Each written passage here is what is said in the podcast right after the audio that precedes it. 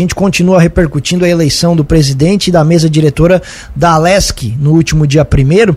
E agora a gente conversa com um deputado muito experiente, de sétimo mandato já, que conhece tudo lá da Alesc, deputado Júlio Garcia, com forte atuação, inclusive aqui no nosso município, que conversa com a gente a partir de agora também para fazer a sua leitura sobre esse momento. Deputado, prazer falar com o senhor. Obrigado por atender a Cruz de Malta FM. Tudo bem? Tudo bem, muito bom dia. É um prazer também falar com vocês da Cruz de Malta. É sempre um prazer. Essa cidade que, pela qual eu tenho tanto carinho e que é, na última eleição me deu dois mil votos e eu tenho um compromisso muito grande com ela. Então é um prazer muito grande estar falando com vocês aqui.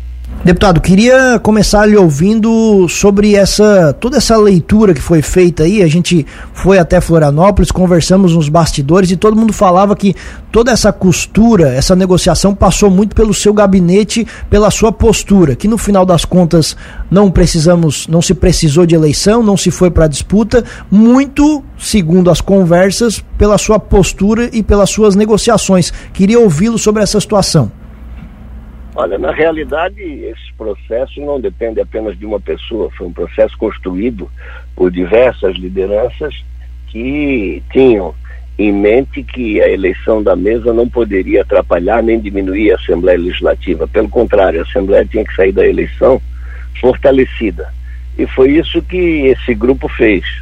É, construiu uma eleição tranquila, apesar de todas as dificuldades no meio do caminho, e o resultado final foi o fortalecimento da Assembleia, o que é muito importante. O Poder Legislativo fortalecido ajuda o governo a governar e ajuda também a sociedade, porque as decisões principais passam pelo Poder Legislativo. Muito embora o Executivo seja, como diz o nome, o executor de toda a política e a parte administrativa do governo, a Assembleia é que elabora as leis ou recebe as propostas de lei do governo do Estado, do Executivo, e as aprimora é, no Poder Legislativo. Então foi uma eleição que é, a, a, Assembleia saiu fortalecida, fruto é, de um grande trabalho, apesar de todos todos os percalços acontecidos durante o período, se podemos chamar assim, de campanha para a presidência da casa e para a construção da mesa diretora. O senhor considera que uma eleição é ruim para a LESC?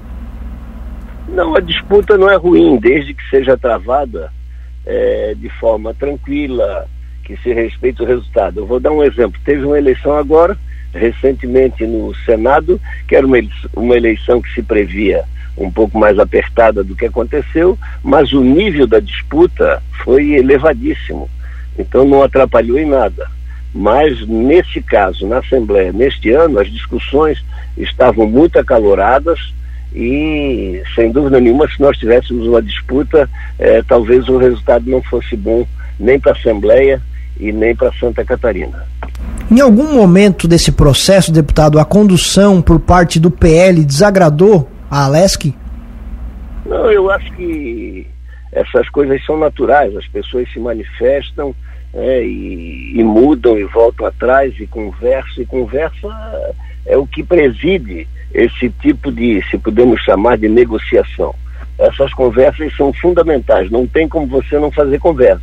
E no meio dessas conversas, vocês da imprensa insistem muito e às vezes as declarações acabam atrapalhando, é, atrapalhando no bom sentido o andamento das negociações, mas nada que a gente não possa superar. Então eu diria que não houve maiores problemas né, em relação ao comportamento eh, do PL, de modo especial eh, por aquele que foi encarregado de conduzir as negociações, o deputado Ivan Nates, né, com quem temos uma excelente relação, e após a eleição ele, ele nos encontrou, agradeceu eh, o apoio, a forma como nós fizemos, e eu acho que é do processo, é do processo, é da disputa, é assim, quando tem disputa, quando tem é, pretensões, postulações diferentes, é sempre assim, mas nada que não possa se superar com maturidade, com respeito de modo especial, e isso é que é importante. Mas o poder sai fortalecido dentro do binômio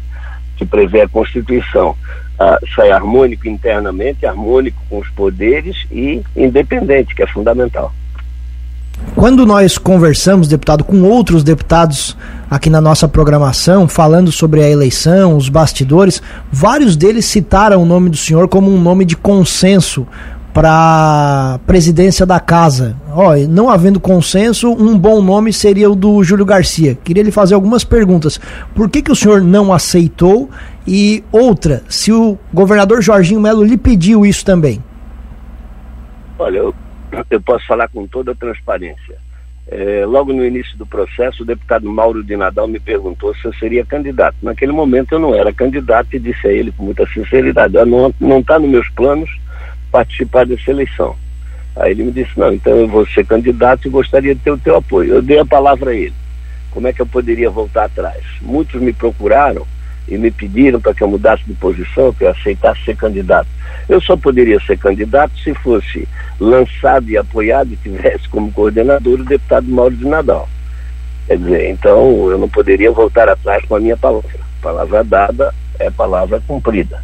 Em relação ao governador Jorginho Melo, eu tive uma conversa com ele e os candidatos que estavam colocados eram o deputado Zé Milton e o deputado Mauro de Nadal e nós combinamos que ele chamaria o Zé Milton, se o Zé Milton não tivesse os votos, ele chamaria o Mauro para uma chapa de consenso.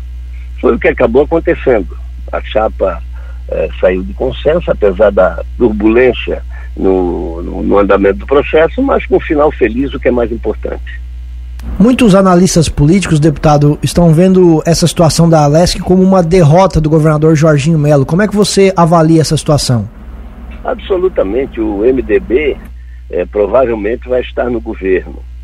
É, as relações do governador Jorginho Melo com a Assembleia são excelentes. O governador Jorginho Melo é uma pessoa que vem da classe política, tem uma história de vida na política, foi vereador, foi deputado estadual, foi deputado federal, senador da República, conviveu com a Assembleia todo esse período, foi presidente da Assembleia.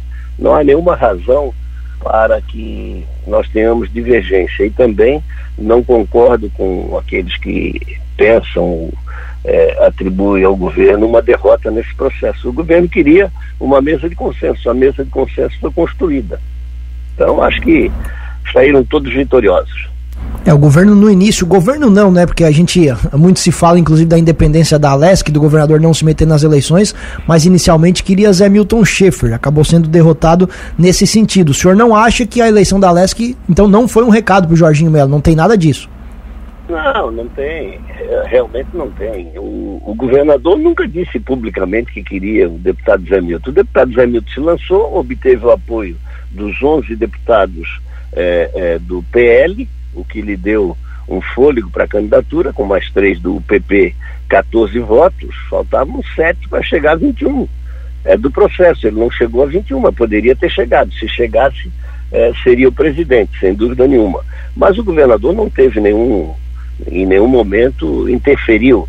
Agora, você não pode querer que o governador não converse com deputados, não troque ideia, não manifeste a sua opinião, ainda que é, reservadamente, enfim, que o governador de alguma forma participe do processo. Isso é normal. Em Brasília aconteceu isso. O governo e o presidente apoiaram a candidatura do Arthur Lira e a candidatura do a candidatura do presidente do Senado, Rodrigo Pacheco. Então é muito natural que essas conversas aconteçam. Eu quando fui presidente, fui presidente em 2006 e já era candidato e favorito em 2004. O governador Luiz Henrique me disse que tinha um compromisso, depois da sua eleição, de apoiar o deputado Volney Morastone e veio conversar comigo. Eu prontamente disse a ele, então tá bom, eu fico para a próxima e agora eu ajudo, nós ajudamos o Volney Morastone.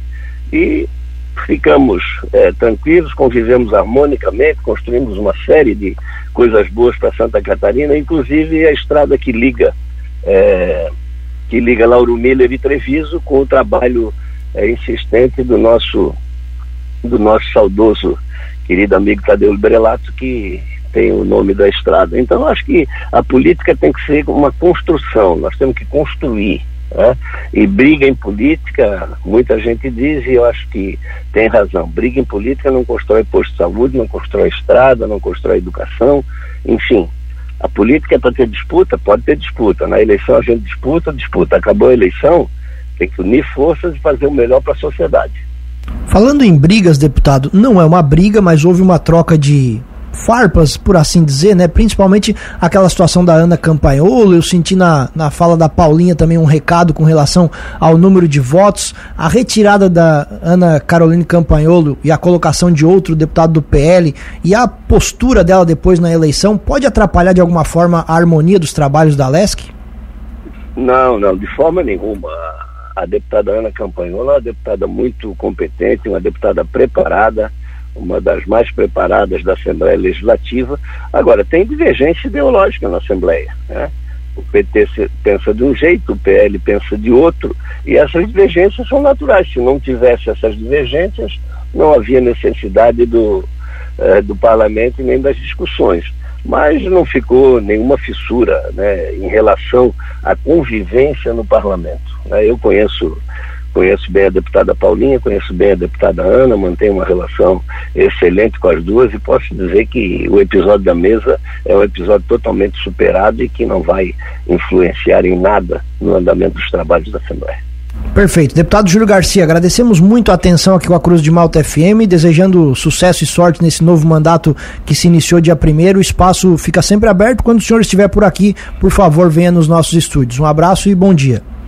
Eu que agradeço a oportunidade, envio um forte abraço a vocês, a, a todos os funcionários da rádio e, de modo especial, à população de Lauro Miller. Um ano bastante feliz para todos nós e que cada um de nós possa cumprir a nossa tarefa. Um grande abraço, bom dia e bom final de semana.